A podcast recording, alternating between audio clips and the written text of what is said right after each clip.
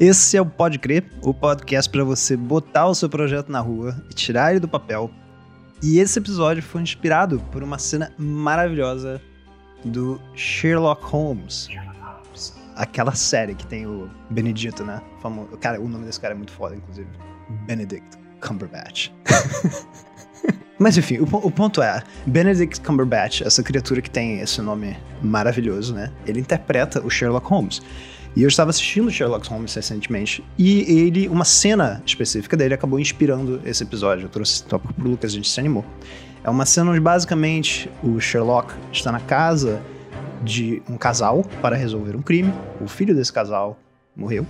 E aí, do nada, no meio da conversa, ele se distrai. Ele começa a olhar para um móvelzinho que está no canto da sala. E ele começa a se questionar: cara, tem algo estranho nesse móvel acontecendo, meu Deus? O que, que tá acontecendo? Ele começa a meio que ignorar o casal que chamou ele. E começa a questionar umas paradas muito aleatórias sobre a posição das, dos enfeites que estão em cima do móvel, etc. O que está acontecendo aqui? E no final, essa intuição que ele teve, essa intuição que ele teve, se tornou é um momento esquisito naquela conversa, onde o Watson, que é o assistente do Sherlock, pergunta pra ele: O que você tá fazendo, Sherlock? O casal tá conversando contigo. E o Sherlock fala: Eu tô seguindo minha intuição. Que basicamente tá processando dados que estão no meu cérebro de uma forma muito mais rápida que a minha mente consciente não consegue entender. E isso foi uma cena linda, uma cena muito linda, porque depois o Sherlock descobriu uma série de eventos acontecendo que tinha a ver com aquela mesa, que não tinha nada a ver com a conversa do casal, e uma coisa gigante se desdobra naquela temporada, que eu acho que é a terceira ou quarta, nem me lembro mais. Mas o ponto é, isso trouxe para a mesa esse papo maravilhoso sobre intuição e eu tô aqui para fazer essa troca com o Lucas sobre como a gente pode seguir um pouco mais nossa intuição, como eu acho que a intuição é uma coisa muito subestimada e como isso pode ser uma grande, grande, grande ponte para se conectar com a sua autenticidade. É um prazer estar aqui contigo, cara. Elementar, meu caro tiro do papel. Estamos aqui para falar sobre intuição. E é engraçado que a gente tá numa, numa série de tipo palavra, bote a sua palavra aqui criativa, né?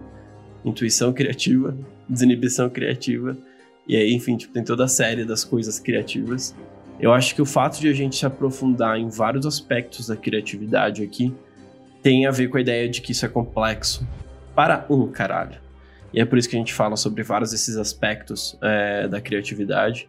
E falar de intuição hoje, para mim, vai ser muito massa, porque eu acho que ela é uma ferramenta extremamente importante no decorrer ao longo da vida é, do criativo.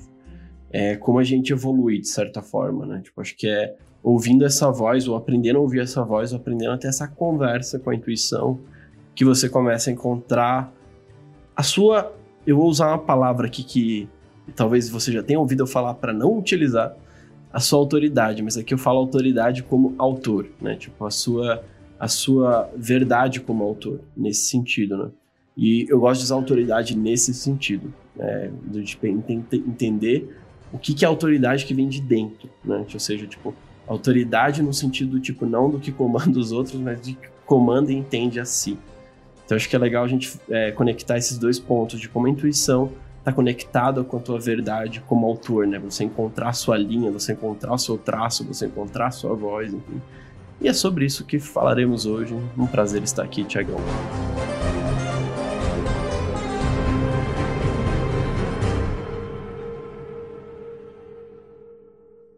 E, cara, eu queria muito abrir com, com uma reflexão em relação à autenticidade, sobre intuição e etc, né? Que eu acredito que é importante nesse papo também a gente frisar que é claro que o Sherlock é, uma, é uma, um personagem, isso é uma ficção. Fazer o que ele fez, por exemplo, naquela cena poderia ter sido uma coisa extremamente exagerada e tal. Mas no fundo, eu acho muito importante a gente começar a observar como a nossa intuição, na verdade, não é uma coisa aleatória que surge do nada. É, é uma coisa muito similar ao que o próprio Sherlock fala nesse episódio. É a sua mente meio que processando uma série de informação que você já tem Algumas dessas informações são coisas muito naturais suas, sejam habilidades, seja gostos, seja lá o que for. E muito disso é reprimido, né? Seja pela, pelos nossos pais, seja por grupos de bolhas sociais que nós estamos, e aquele grupo, por exemplo, não curte muito a sua forma de escrever ou a sua forma de cantar, seja lá o que for. Então, muito do que é natural nosso, intuitivo, coisas que sairiam mais fácil pra gente, fazendo a gente gastar menos energia, pode ser considerado uma coisa meio estranha. Então a gente tende a reprimir isso, né? E eu acho interessante a gente trazer um novo olhar para isso, um olhar mais carinhoso, um olhar não de tipo você tem que fazer tudo, tudo, tudo, tudo necessariamente guiado pela sua intuição, mas também parar de olhar para a intuição como se fosse essa coisa meio maluquinha, essa coisa que tá tentando te tirar do normal e etc. Sai daí, sai daí, sai daí. Sai daí, cara, pô, tá fazendo umas paradas esquisitas. Porque, cara, é muito normal quando a gente tá piando né? A gente encontrar esses momentos onde, pô, peraí, tá todo mundo fazendo isso e eu tô com uma tendência, né? Eu tô tendo, com, eu tô tendo um impulso de criar uma parada diferente. Isso é uma coisa muito normal quando a gente começa a se desenvolver criativamente. A gente normalmente aprende por mimetismo, a gente vai fazendo versões é, muito parecidas ou iguais das coisas que a gente vê, e eventualmente a gente começa a dar as nossas pinceladas naquela coisa, até o ponto que a gente meio que encontra, entre aspas, uma voz nossa, né? E eu vejo que é mais fácil a gente encontrar essa voz conforme a gente vai seguindo essa vozinha da intuição que está no nosso ouvido. Então, isso eu acho que é, digamos, a forma que a gente está com a intenção de amarrar esse episódio. É como seguir a intuição não quer dizer ser uma pessoa completamente maluquinha que vai largar tudo e jogar tudo pro ar, mas, na verdade, é quase como se fosse uma, uma, uma voz que está ali dentro e que está, de certa forma, tentando fazer você se reconectar e puxar você de volta para o que é mais natural para você. Isso me lembra uma analogia que eu acho que faz muito sentido a nível criativo, assim, que é a ideia de que, tipo, a tua criatividade, a origem da tua criatividade, e é isso é uma analogia, é como se fossem seus pais. Então, é a partir das referências que você tem na tua infância, na tua adolescência e toda essa relação que você constrói com seus pais, ou seja, com o mundo, né? que constrói quem que vai ser você, o seu criativo adulto, de certa forma. Então tem crianças que são estimuladas, e aí falando a real agora, são estimuladas a, tipo, a serem criativas, a tipo, ouvirem essa voz da intuição desde cedo, e elas acabam não se questionando tanto. Mas faz parte do processo questionar essa voz interna também, uhum. porque é questionando que a gente aprende, só que a gente precisa, a gente tem esse poder mimético, né? Eu adoro a palavra mimesis, tipo, que é, que, que deriva pro meme e que é cópia no fim do dia, né? É, a cópia é uma coisa extremamente importante para a gente aprender em tudo. A gente, a, a, cópia é a mãe do aprender, assim, tipo. Então, quando você aprende a andar, você aprende a andar olhando as pessoas que estão ao teu redor e como elas andam. E você fala, putz, está todo mundo em pé, por que, que eu estou sentado? Você se questiona, você copia, é normal. E aí você copia e você vai encontrando o seu jeito de andar. Porque ninguém te ensina como andar de fato né? Uhum. Tipo, não existe esse ensinar a andar, né? Tipo, em algum momento o bebê vai falar, tipo, ok, minhas pantufinhas do pé aqui já estão firmes o suficiente pra eu continuar andando e tal, e tipo... E isso é muito que acontece com a criatividade. No primeiro momento, a gente tá sempre olhando os outros fazendo, e a gente tá lá, esse bebê sentado no chão e tudo mais, e aí olha, tipo, pra todo mundo em pé e fala, porra, eu queria estar em pé.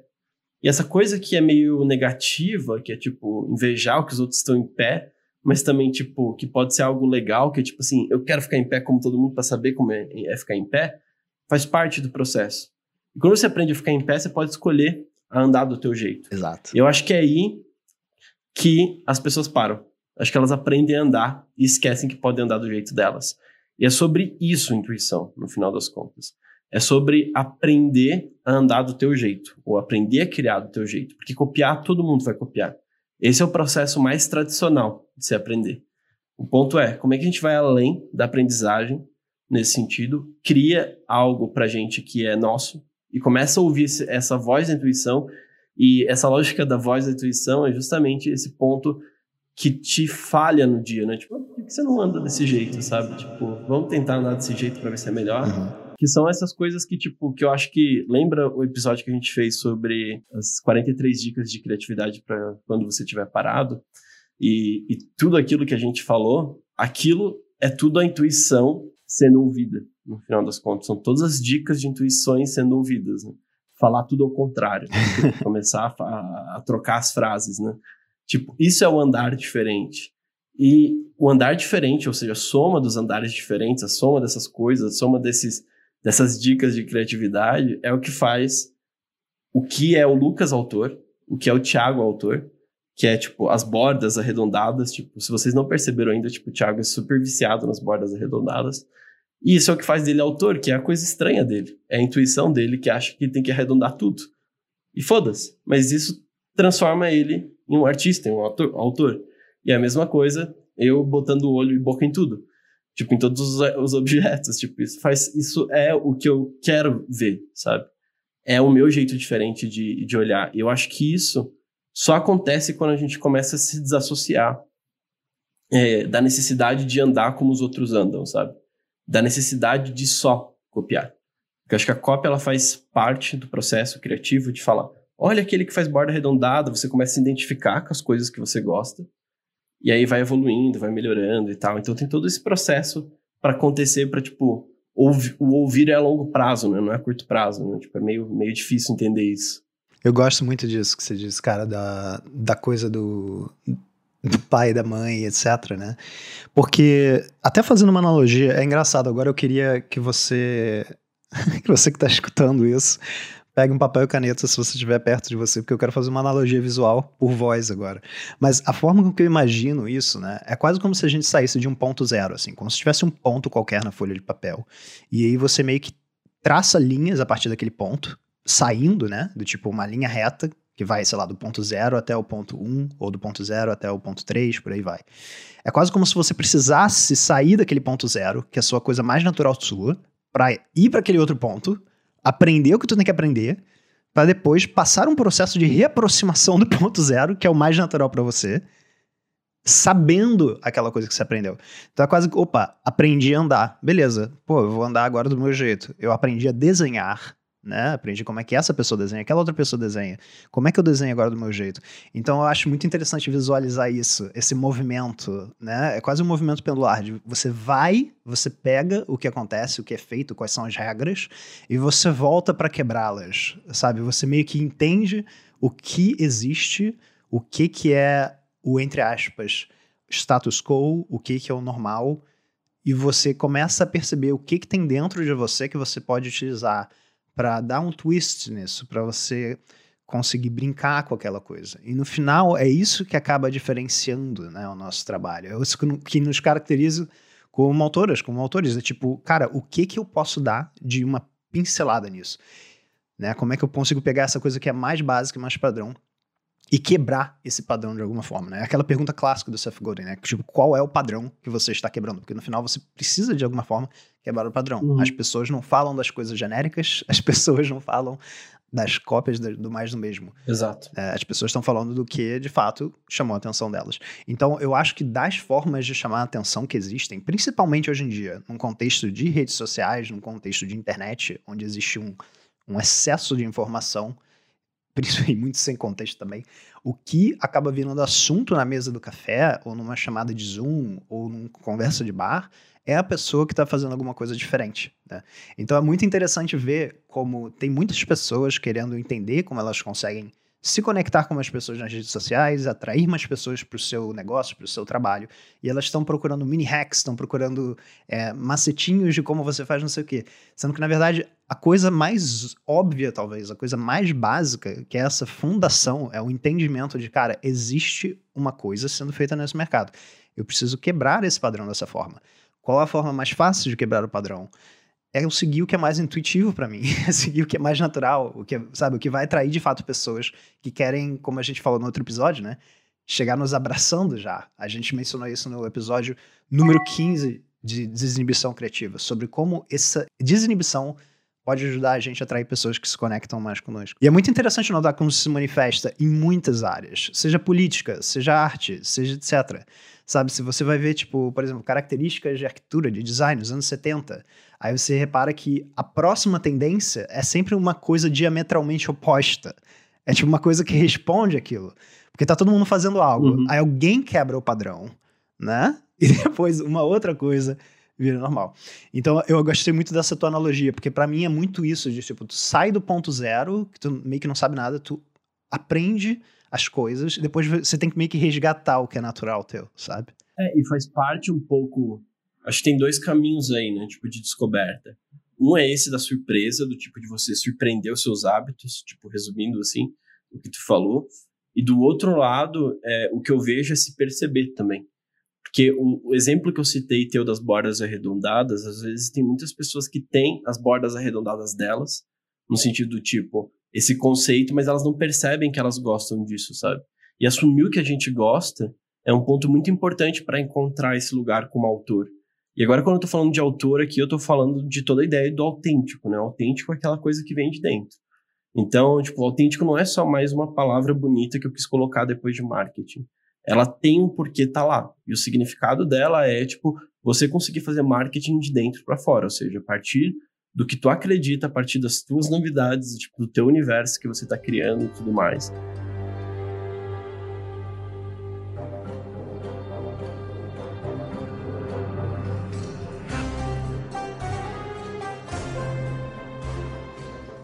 E assim, é muito louco que quando a gente vai, vai tipo, pra criatividade industrial, diremos assim, que é tipo cinema, tipo, que é quando você aplica a criatividade no, num sistema tipo de indústria mesmo. E, cara, cinema é indústria, é o maquinário do caramba, é luz pra porra, é, é muito caro uma diária, então, tipo, tudo que a gente imagina do universo cinematográfico é industrial, assim, tipo, é igual chão de fábrica, sabe? Tipo, aquelas imagens que você vê, tipo, de um monte de gente. Falar do, do filme mais comum lá, que é tipo o filme do, do Charlie Chaplin, que é o Tempos Modernos, né, dele, tipo, lá, tipo, o cinema é aquilo, sabe? Tipo, o cinema tem várias coisas desse rolê. Quando a gente olha para o cinema, a gente consegue perceber aonde chegou o nível de criatividade, a nível do tipo, de, de definir métodos e tudo mais, que é tão importante, por exemplo, quando você faz uma série, você tem uma bíblia, tipo, narrativa sobre a série, sabe? Tipo, falar, ok, qual que é o histórico desse, qual que é o histórico daquele outro, e, tipo assim, a série por si só, ela ganha uma autenticidade, porque, tipo, ela tem que criar um universo narrativo. E é esse o nome, universo narrativo. E aí eu fico muito pensando nisso, tipo, como é que eu posso criar o meu universo narrativo?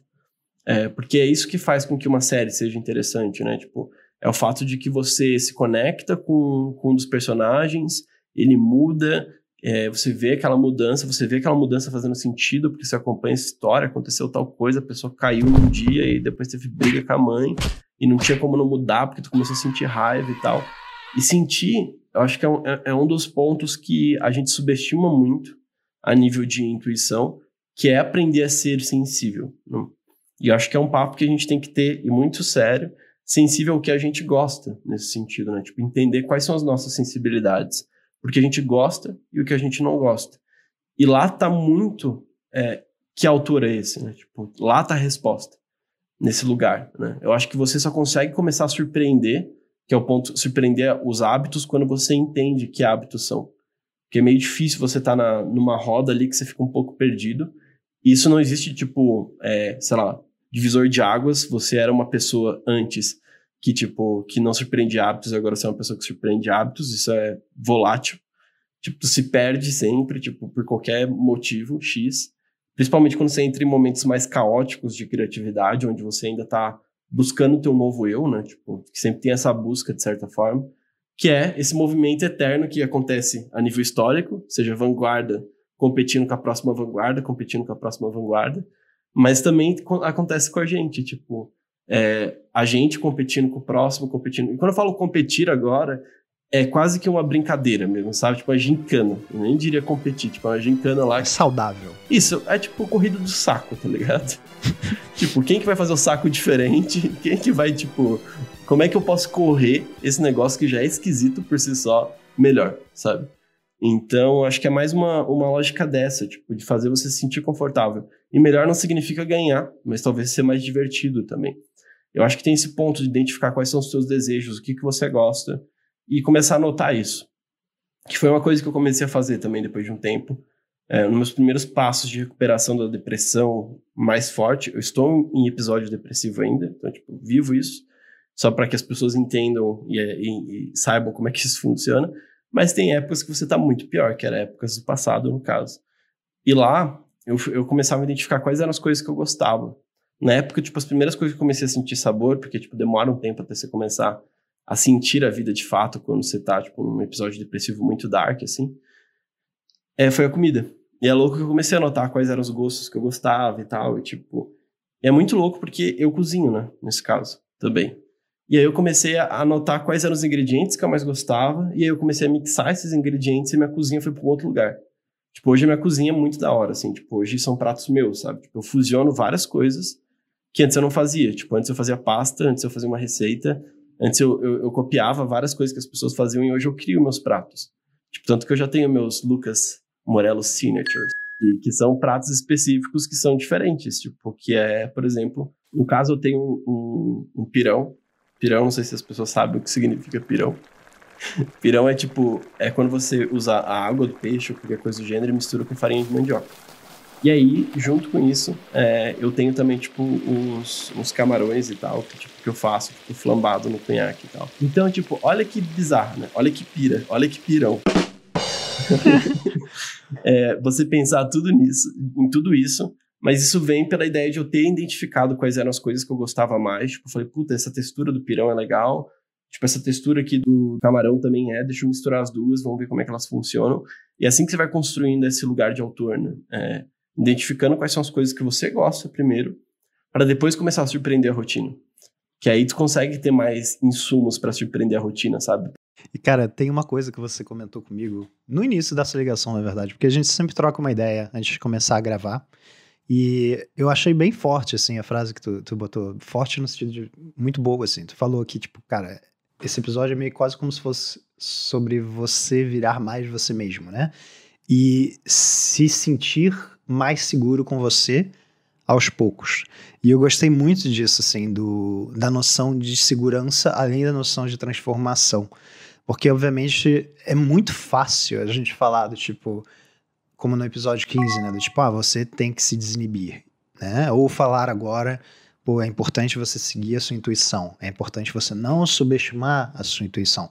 Isso na teoria é meio óbvio, é, é uma coisa meio simples, mas na prática, quando se trata de acionáveis no dia a dia, é uma coisa mais desafiante. Né? É uma coisa que a gente falou no episódio 15, que a gente vai ressaltar aqui de novo, né? Tipo, muito, isso, muito disso acontece por repressão, é estranho você fazer certa coisa, o, o status quo, entre aspas, acredita em A, você acredita em B. Então, naturalmente, isso é uma coisa que não vai ser, tipo, do nada, assim. E eu acho isso lindo desse processo, né? Esse processo de reaproximação da, do que é mais natural para você. E como isso de fato acontece aos poucos, né? Como se disse, é uma parada que não acontece do nada. Não é que tem uma linha que você cruza, aí é do tipo, Opa, agora eu sou uma pessoa autêntica. Ou tem um checklist que você vai fazer, sabe? Tipo, é. É. É meio que um processo contínuo de observação, né? É muito louco. Se você não tá com o olho aberto. Exato. Fechou um pouquinho assim, ó, tu já se perde. É, exato. E é uma coisa muito louca, porque, de certa forma, a, a partir do momento que a gente vai entendendo essas coisas melhor também, eu sinto que a gente começa a se sentir de fato mais seguro, sabe? Conosco, conosco né?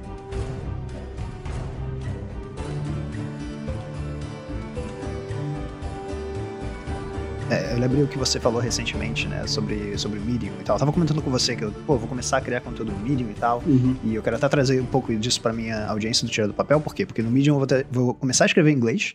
E para mim, isso é uma coisa que me traz uma dose de segurança. Nem tanto pelo domínio da língua, mas por saber que eu vou estar tá meio que encontrando pessoas novas ali, né? Só que é engraçado, porque a minha insegurança em nenhum momento é sobre eu saber que eu vou fazer uma coisa muito diferente do que é feito no Medium.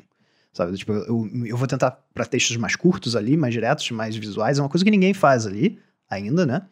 E eu tô, é engraçado eu estar falando do futuro, porque vai que, sei lá, acontece um plot twist, eu não faço isso. Mas enfim, o ponto é, é eu, não, eu tô muito confiante sobre a, o que eu vou fazer de diferente, sabe? O que me preocupa não é o que eu vou fazer diferente, é só uma coisa irracional sobre do tipo, caraca, isso é uma audiência nova, sabe? Então é muito interessante notar como, conforme a gente vai desenvolvendo, né, esse lado, a gente de fato pode começar a se sentir mais seguro ou segura com esses nossos movimentos, que podem ser considerados arriscados, né? E é interessante pensar nisso como risco também, porque no final inovação vem de risco. Né? Quando você fala das vanguardas se substituindo, né? Se nos anos 70 se fazia isso, aí no 80 meio que começou a fazer aquilo, e aquilo é uma coisa posta, uhum. e no 90 é uma coisa posta. Tipo, todos esses movimentos se iniciam por um risco inicial tomado, né? Que depois é meio que seguido por essas pessoas. Né? Então eu acho muito interessante esse lance de se sentir seguro, porque quando você é a pessoa que está causando a mudança, esse sentimento de segurança vai ser muito maior do que para uma pessoa que está simplesmente seguindo aquela mudança. Né? Volta até para aquele vídeo que a gente falou bem no início do, lá nos, no início do Pode Crer. Eu nem lembro em qual episódio foi. Daquela pessoa que começa a dançar no meio do nada, no meio de um parque, aí do nada vem uma segunda pessoa e se junta a ela. Sim. Aí uma terceira, aí no final tá todo mundo dançando, né, cara? Então eu gosto muito de, dessa ideia de que, tipo, se você tá escutando esse episódio, lembra que não é uma coisa que acontece do nada, não é uma chave que vira, não é um botão que aperta. É meio que um conceito fundamental que é importante de manter na cabeça e que esse progresso, essa reconexão da autenticidade é uma coisa gradual, é uma coisa aos poucos. Só que você não vai notar aquele processo do nada. Talvez alguém que não fale contigo em seis meses, alguém que não fale contigo em um ano, vai olhar para a sua nova, entre aspas, versão e vai falar: cara, que mudança bizarra. Mas você talvez não sinta aquilo na pele, porque você está muito próximo dessa mudança que você está causando para você mesmo, você mesmo. É, isso é um, é um ótimo ponto, é, falar do observador, né, que é a gente, né, tipo, quem se observa e entender que a gente está muito próximo para ver as mudanças também que acontecem e que é muito mais fácil você se, se ponderar por feedbacks externos, e qualquer feedback externo agora eu tô falando, sejam as métricas, que é o mais comum, a gente já conversou sobre isso também. Pode crer número 9, a verdade sobre as métricas. A verdade sobre as métricas, a gente está lá falando sobre, sobre a, a verdade. verdade sobre as métricas. Então, assim, acho que a gente está arrasando ali, falando sobre a verdade. É, enfim, e a gente também tem o, o, o, a análise do filme, né? As duas coisas ali, que é a análise do filme no problema das redes sociais. Eu nem sei se fala assim. Episódio 13, o dilema das redes. Eu tenho que fazer uma voz diferente quando eu cito o episódio, eu acho que, tipo, episódio 9, que é verdade sobre as métricas, mas você também pode encontrar o episódio 13, sobre o dilema das redes. Ficou muito bom isso, cara, Valeu. de verdade. Eu, eu acho que eu tô emocionado agora. E eu não tô brincando, eu tô emocionado de um jeito estranho, não do jeito choroso, mas do jeito, tipo assim, você me surpreendeu muito, assim. E isso é um exemplo de seguir a intuição. Obrigado aí, valeu, esse foi Pode Crer.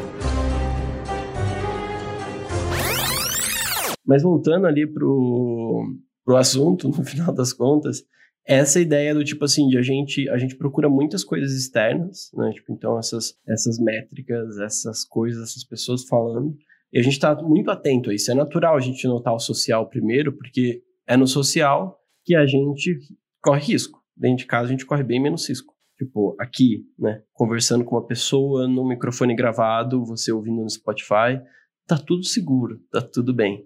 Agora, quando você posta, não, você comove pessoas, né?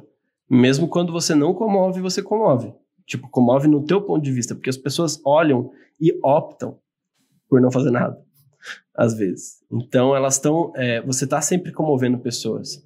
E esse ato de entre fazer ou não fazer, ele não pode ser o feedback do tipo do que análise central do que você está fazendo, mas sim. E aí, óbvio, na direção desse episódio, a gente sempre fala das coisas separadas para depois se juntar e fazer tua salada de fruta com isso tudo. Mas dentro desse episódio, falando sobre o caminho de você se tornar um autor, é muito importante você dar muito ouvido a você. Mas muito mesmo. É, tipo, ao ponto de você entender o que, que você gosta. Inclusive, tipo, acho que é um dos insights que eu já tinha falado várias vezes aqui, que no livro Two of Titans, que é do, do, do Tim Ferriss, que é Ferramentas de Titãs, ele fala com várias pessoas muito fodas, né? Que são pessoas que, tipo, são as melhores nas coisas que elas fazem. Eu sempre dou o exemplo da mergulhadora, mas vou falar que tem, tipo, pessoas que é, trabalham no universo televisivo, tipo, que fazem séries, tipo, pessoas que têm é, empresas de advocacia, tipo, pelo mundo inteiro, enfim. Pessoas que são muito boas em uma coisa muito específica. Isso é a ideia do autor, sabe? Tipo, essas pessoas são autores. E uma das coisas que mais me tocou nesse livro, inclusive não sei se está bem escrito no livro essas coisas, às vezes, tipo, algumas pessoas falam, mas não é a mensagem principal do livro, né? Não é nem a função do livro. Mas para mim a coisa que mais mudou na minha vida foi assim, cara, todas essas pessoas estão fazendo o que elas fazem de melhor. Elas deram atenção a todas aquelas coisas que elas gostam e elas souberam fusionar isso. E por isso que eu falo do exemplo da mergulhadora lá, porque tipo, ela mergulha 50 metros super rápido e tudo mais, tipo, sem equipamento, e fala como é que a pessoa descobre que é foda nisso, sabe? tipo, como é que a pessoa descobre que é foda Aí, tipo, não falando mal do Romero Brito agora, mas é importante dizer que ele é um fenômeno independente do, da qualidade ou da visão estética que você tem sobre isso. Mas como é que alguém faz com que aquilo seja famoso, sabe? Tipo, pra mim, isso é fora de série, completamente. E tu tem que ter uma desinibição ao ponto de você lidar com uma audiência, né? Tipo, que vai estar tá falando completamente o contrário, e uma outra audiência é, que de certa forma vai estar, tipo, te aplaudindo. Meu Deus, que bonito, quero uma toalha. Desculpa, não consegui agora. Eu ri mesmo da minha própria cara. Ai, meu Deus, é que eu, eu não consigo imaginar alguém empolgado pra comprar uma toalha, mas enfim, eu fiz esse personagem da pessoa que não sou eu. É, enfim, mas tem esse processo do tipo de que, puta, isso é muito massa para mim, sabe? Quero um pouquinho desse autor para mim, sabe? Aí a pessoa começa a abraçar o autor, Uhum. começa a identificar ele, e aí você começa a criar uma marca relevante, né? Tipo, Eu gostei que você mencionou o Romero Brito, porque eu nunca entendi o desgosto pelo trabalho dele, que a maioria das pessoas tem. Sabe, eu lembro inclusive de ter trazido essa discussão uma vez para uma roda de, de pessoas do, da indústria criativa, assim, tipo, cara, por que, que você desgosta do Romero Brito? Sabe, eu realmente. E, e foi muito interessante, porque todas as análises, análises eram muito subjetivas. Sabe? Era tipo, ah, porque é feio, sei lá, alguém falava assim, sabe? E eu ficava, pô, cara, mas isso é bonito pra alguém, sabe? E do tipo, eu olho pra estética dele, eu fico pensando, cara, não é minha estética favorita, mas eu gosto da consistência, sabe? E algumas pessoas criticaram o fato de que ele, entre aspas, se vendeu, né? Do tipo, ah, porque ele faz desde caneca até blá blá blá. E eu fico, cara, mas ele, esse cara, ele tem um trabalho, ele precisa tornar o trabalho dele sustentável, né? Tipo, pô, ele precisa pagar contas, ele precisa. Então é muito interessante. Eu nunca entendi muito bem o lance do. do de pessoas gostarem do Romero Brito. Porque pra mim era muito claro que, assim, cara, pra você conseguir chegar a algum lugar e você chamar a atenção, você vai naturalmente ter pessoas meio que gravitando pra perto de você e pessoas gravitando pra longe, né? Então é muito interessante. E quando eu vejo pessoas como ele, assim, que apesar das críticas persiste, né, e continua, eu, eu admiro de certa forma. Eu fico, cara, é legal isso. Tipo, definitivamente não é a minha estética, né? Tipo, eu sou uma pessoa que prefere muito mais coisas minimalistas. Uhum. Mas eu, eu acho interessante o fato de, como você disse, o cara ter meio que seguido uma parada que é muito dele e persistido nisso independente da coisa. assim.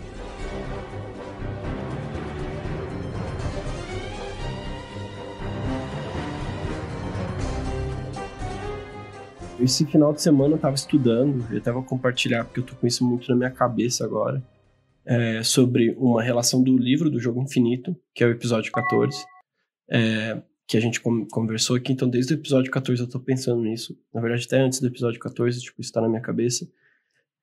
E aí, cara, eu, eu tava estudando coisa de marketing e tal, e eu caí no, num vídeo do Steve Jobs falando sobre é, ele assume em 97 como CEO da, da, da Apple, né? E aí ele lança a campanha é, Pense Diferente, que é o Think Different. Eu acho que tem tudo a ver com esse episódio, é, isso. Apesar de eu não estar pensando, tipo, em ter, sei lá, agora tô usando minha intuição para falar sobre ele, para achar que vai ser uma coisa relevante aqui. Mas uma coisa que aconteceu muito massa é que antes de ele lançar isso, antes de ele fazer o vídeo, ele faz um- uma fala de, sei lá, 15 minutos ali, mais ou menos, explicando a campanha, da onde que surgiu e tudo mais. E é muito louco, né? Porque, pensa, é, this is for the crazy ones. Tipo, isso é para os malucão. Sabe? Tipo, é assim que começa a propaganda dele. Isso é muito, mas é muito Steve Jobs, sabe? Eu sou o gênio incompreendido. E o cara faz a campanha de uma marca inteira baseada nele, assim, tipo, como se ele fosse audiência, no caso. E ele fala sobre honrar a audiência nisso. Que ele fala assim, sabe por que, que a Nike é foda? Ele fala assim, a Nike é muito foda porque a Nike, ela vende sapato. Quem que compra sapato? Sapato é um commodity, sabe? Tipo, é um negócio que você vai lá e paga 100 pila e vai embora. Eles não ficam comparando a sola deles com a Adidas. Sabe o que eles fazem? Eles honram os atletas. E aí ele pega essa, essa coisa, enfim, tipo, o cara que é autor da frase do tipo assim, tipo, é, que, que é, é, acho que é criativos é, é, copiam e tipo, gênios roubam, alguma coisa nesse sentido, assim, mas é essa, essa linha. Tipo, o cara que fala sobre isso, falando abertamente que ele roubou uma estratégia de marketing da Nike ali, tipo, naquele momento, para todo mundo, sem escrúpulos nenhum, tá nem aí. Ele tá bem de boa com isso. E fala que, tipo, não, a Apple vai passar, a partir de agora, a honrar os crazy ones, os loucão. E daqui para frente, a gente vai criar esse segmento. E é louco, porque se você for ver, tipo, o faturamento ano a ano depois da Apple, tem um. Eles estavam caindo, né? Quando o, o, o Steve Jobs assumiu. E aí dá uma estabilizada e depois começa aquele crescimento absurdo. Então, olha que loucura como essa campanha, ou essa coisa de, tipo, do Steve Jobs se botar, botar a vulnerabilidade dele, a autoridade Uhum, dele nesse sentido uhum. agora como autor, ali dentro e falar, tipo, eu vou bancar isso daqui, sabe? Eu vou bancar que a gente não é mais uma, uma empresa de tipo de vender software, apesar de a gente ter os melhores computadores, eu tô falando frases dele, sabe? Sim. Eu não, não vou ser uma empresa que, tipo, que vai ter os melhores teclados ou que vai ter tantos megabytes, porque apesar de a gente ser os melhores, eu vou ser uma empresa que vai honrar os loucões. E é isso aí. É essa a campanha.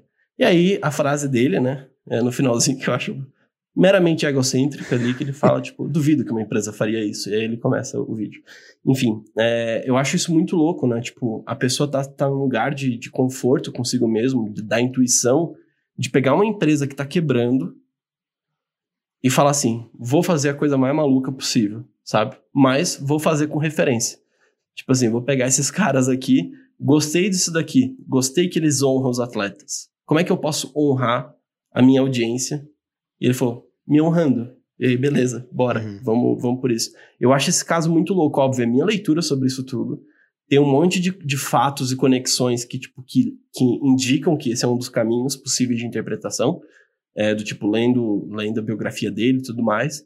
Mas, independente se isso não foi verdade, tipo, eu acho muito legal, digo, se não foi verdade, se não foi a real intenção, no final das contas, a nível de discurso, é o que aconteceu. Tipo, o, o Steve Jobs é um gênio incompreendido e ele fez uma campanha, fez uma empresa crescer através de, tipo, é, honrando, né? ou seja, abraçando, acolhendo os gênios incompreendidos. E isso foi uma reflexão para mim que eu acho que ajuda muito nessa lógica de pensar na intuição, né? Tipo, como esse cara pensou em intuição para a própria empresa para mudar. Um cara que todo mundo admira, que não é igual o, o, Todo mundo, boa parte das pessoas admiram, que não é o caso do Romero Brito, mas é o caso do Steve Jobs. Porém, o Steve Jobs é um cara que, tipo, se você for ler as histórias e tudo mais, na vida real, na época, ele era uma pessoa muito odiada também. Por mais que a gente goste das criações dele, ninguém gostava do processo do Steve Jobs. Então, ele é um cara que também teve que se virar muito nesse rolê, porque tipo, ele teve que sofrer muito pra fazer uma campanha pense diferente. Não é só sobre. Ai, que campanha bonitinha! Tipo, a galera dos, do, dos, dos publicitários ficou muito feliz, né? Com, com as campanhas bonitinhas que são feitas e ganham prêmios e tal. Mas, cara, o ponto não é a, a publicidade, ou seja, o que saiu ali. Mas o trabalho que dá, naquele momento, em 97, fazer isso com uma empresa de computador e de tecnologia, onde tava todo mundo brigando por performance, sabe? Uhum. E alguém fala, tipo, cara, vamos falar sobre algo massa, vamos falar sobre autenticidade, vamos falar sobre sentir, vamos falar sobre acolhimento, sabe? Tipo, e dar a ferramenta para as pessoas que querem, é, tipo, evoluir e serem os próximos loucos que vão ser compreendidos e vão criar inovações que são disruptivas que no final das contas é o core da Apple até hoje, é como eles se vendem até hoje. Eu consumo Apple porque eu me identifico com isso, é, de certa forma, e talvez você também que esteja ouvindo consume e faça a mesma coisa pelo mesmo motivo, por você se sentir um loucão. Eu acho que isso é uma reflexão muito boa de como que é, esse lugar do autor, ele traz esses insights que são quase tipo divisores de águas, na verdade são divisores de águas para marcas gigantes, sabe? Sim. E no final das contas, isso tem a ver com a ideia, que é o que a gente conversou, do tipo, do jogo infinito, né? Do tipo, como é que o jogo tá acabando pra Apple? O que, que eu faço agora? Sabe? Tipo, eu vou fazer uma coisa, tipo, nada a ver? Não, vou pegar uma coisa que é minha, tá ligado? É, e cara, eu acho muito bom pegar esse, esse conceito central do que você falou, que nesse caso é aplicado para Apple, que é uma empresa gigante e que cresceu depois desse movimento, e trazer também um pouco para tipo projetos autorais, né? Porque, cara, é bizarro como. Pior pra pensar, o Steve Jobs tomou esse risco, certo? E ele tava na frente dessa empresa, essa era, tipo, a grande fonte, né? Tipo, a empresa é a empresa, é aquilo, né? Mas quando a gente fala de projetos paralelos, como a gente brincou naquele episódio 12, é como se você pudesse se clonar e enquanto tu tá fazendo as coisas do dia a dia, tu tá experimentando outras ali do lado, né? Uhum. Então, para só pra pensar o nível de risco que o Steve Jobs correu né, ao tomar essa decisão. Foi um nível de risco muito grande. Quando a gente fala de projetos paralelos, esse risco é exponencialmente diminuído, porque a gente tem uma versão nossa que está no nosso emprego full-time, que está tocando a nossa empresa, que está fazendo o que a gente quer fazer. Enquanto isso, tem uma versão, né, que está ali brincando do lado, experimentando alguma coisa, ou usando o projeto paralelo como uma linha, uma avenida de exploração de alguma coisa. Então é muito mais fácil a gente começar a experimentar e a tomar riscos e se acostumar a se sentir mais seguro ou mais segura a tomar riscos quando a gente está desenvolvendo esses tipos de projetinhos, né?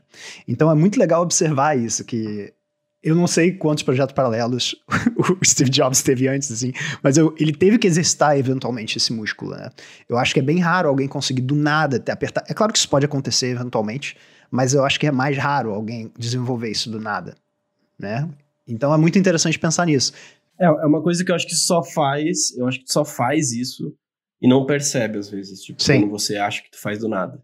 Porque você percebe de repente uma coisa que você já tá fazendo há muito tempo na tua cabeça ali, tipo, já tá pensando algum incômodo tem para você fazer um negócio daquele. Porque, tipo, não é uma decisão trivial. Com certeza. Tem, tem o risco abraçado, né? Tipo, é, é um veículo e a inovação tá ali sentada do lado do, do risco, né? De certa forma. Então é meio que assim, por que, que a pessoa que tá dirigindo esse veículo vai vai decidir seguir, né? Do tipo, se tem o risco ali sentado, pô, será que tu continua ou não?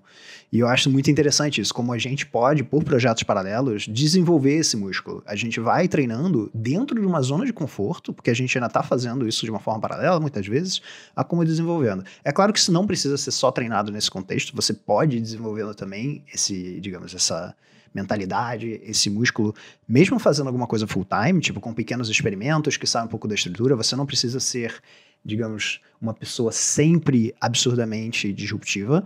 Isso pode ser feito em pequenas doses, aos poucos, inserido, né? E a longo termo, a longo prazo. Eu aprendi com o episódio anterior. É, isso gerar um grande impacto, né? Então é só uma, uma analogia, não, uma ponte, um paralelismo que eu queria fazer dessa análise do Steve Jobs e como, caraca, a gente está numa posição muito mais confortável do que ele para fazer esse tipo de expansão da nossa zona de conforto e de aos Total, poucos, velho. né, se sentir pessoas mais seguras conosco. Se eu fosse dar uma dica prática sobre esse episódio, é, do que você pode fazer com todas essas informações que a gente colocou aqui na mesa, é organizar elas no modelo de projetinho viável. A gente fala disso no episódio número 2, é, aqui, que é um dos primeiros episódios. Inclusive, esse episódio já bateu 8 mil. É de mais de 8 mil. Não é possível. Esse aparelho deve estar quebrado. Inclusive, a gente não sabia que o Podcrer é tão grande quanto a gente imagina. Até hoje a gente não tem noção do tamanho do Podcrer, de verdade. É, por, por, vários fatores, assim, tipo, que a gente não sabe o que significa, tipo, 8 mil pessoas ouvindo o episódio, sabe? Eu não sei qual é o impacto que isso gera nas pessoas. E a gente, se alguém da audiência souber o que significa, nos fale. É, mas o ponto aqui, tipo, como é que você pode pegar uma coisa prática disso tudo, é tentar fazer esses projetinhos é, e, e, organizar esses experimentos que você vai fazer, essas saídas, né? Tipo, essas intuições, essas vozes que você ouve e tra tratar isso tudo como um teste. É, eu e o Thiago, a gente vive na base do teste, inclusive a gente conversa, troca ideia sobre isso, do tipo, ó, oh, tô fazendo tal coisa porque, tipo, determinada... Eu tô querendo saber se o engajamento ele é influenciado se não é um Instagram que só entrega para as pessoas que realmente estão interessadas, que essa é a minha, minha hipótese atual, ou se, tipo, realmente, tipo, ele não tá alcançando as pessoas porque, tipo, ele está me sabotando, sabe? Tipo, será que não é só o Instagram tentando fazer o trabalho dele bem feito, tipo, entregando para as pessoas que querem ler, as pessoas que não querem ler não entregar? E eu fiquei com essa dúvida. Às vezes, tipo, o Instagram tá fazendo um trabalho bem feito e eu tô testando isso hoje.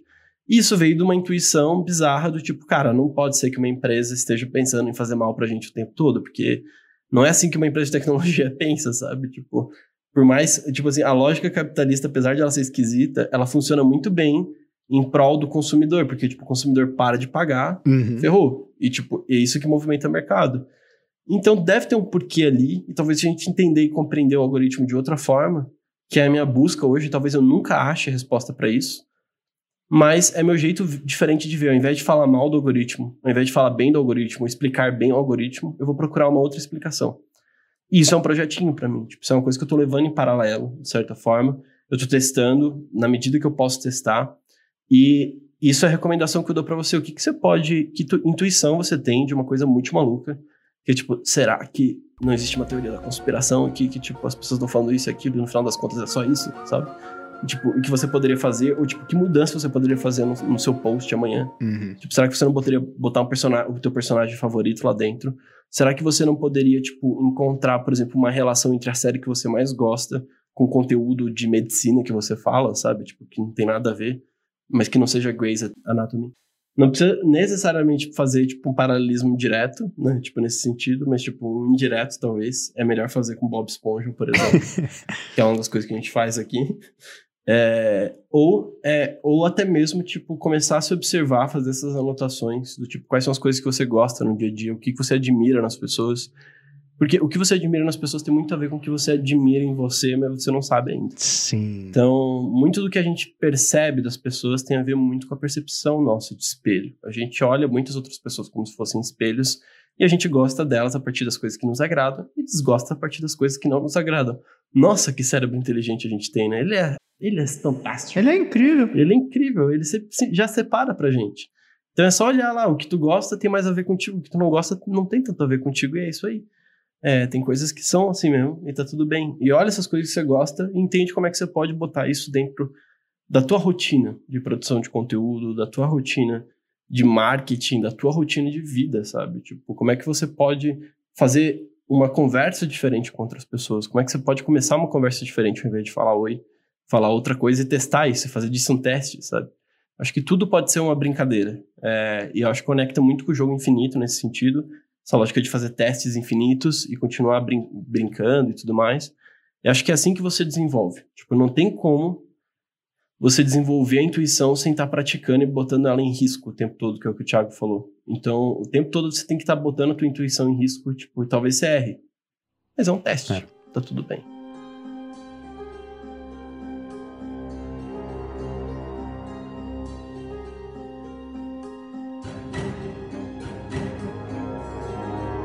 E esse foi o Pode Crer, número 17.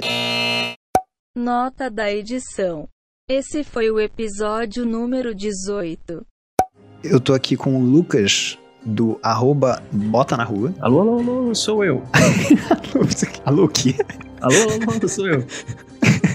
e eu sou o Thiago, do arroba tira.do.papel. Esse episódio foi editado pela Gigi, do coletivo Move. Move. É muito bom quando a gente tem isso, né? Porque eu gosto da palavra banoff também. Que me lembra Muff por causa do banoff, ah, é? sabe? Tipo, que tem esse.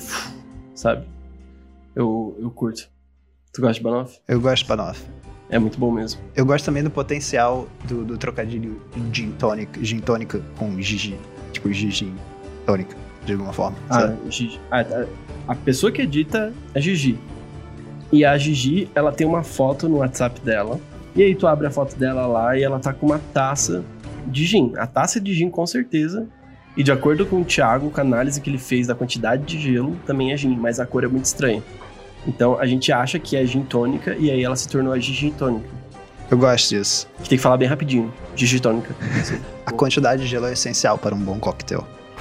Que ótima frase para fechar um episódio. tipo, tudo a ver tudo a ver com intuição.